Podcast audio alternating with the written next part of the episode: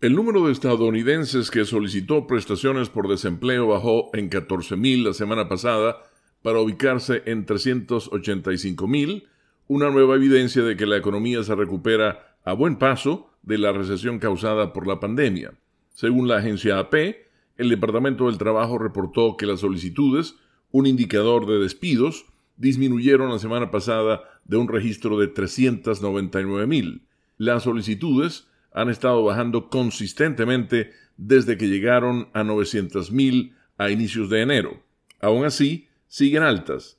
Antes del estallido de la pandemia en Estados Unidos, en marzo de 2020, estaban alrededor de 220.000 semanales.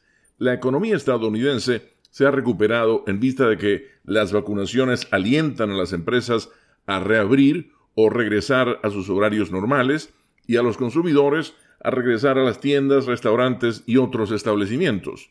Estados Unidos ha estado añadiendo más de 540 mil empleos al mes este año y se espera que el reporte de empleos del Departamento del Trabajo refleje que la economía añadió casi 863 mil el mes pasado, de acuerdo con un sondeo de economistas realizado por la firma FactSet.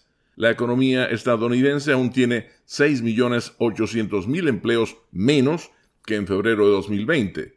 Las empresas están abriendo posiciones a una cifra sin precedentes de 9.200.000 en mayo, es decir, más empleos que solicitantes para ocuparlos.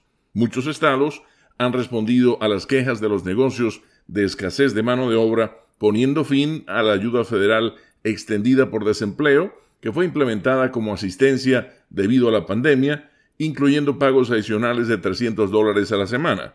Las prestaciones estatales expirarán nacionalmente el 6 de septiembre. Con la nota económica desde Washington, Leonardo Bonet, Voz de América.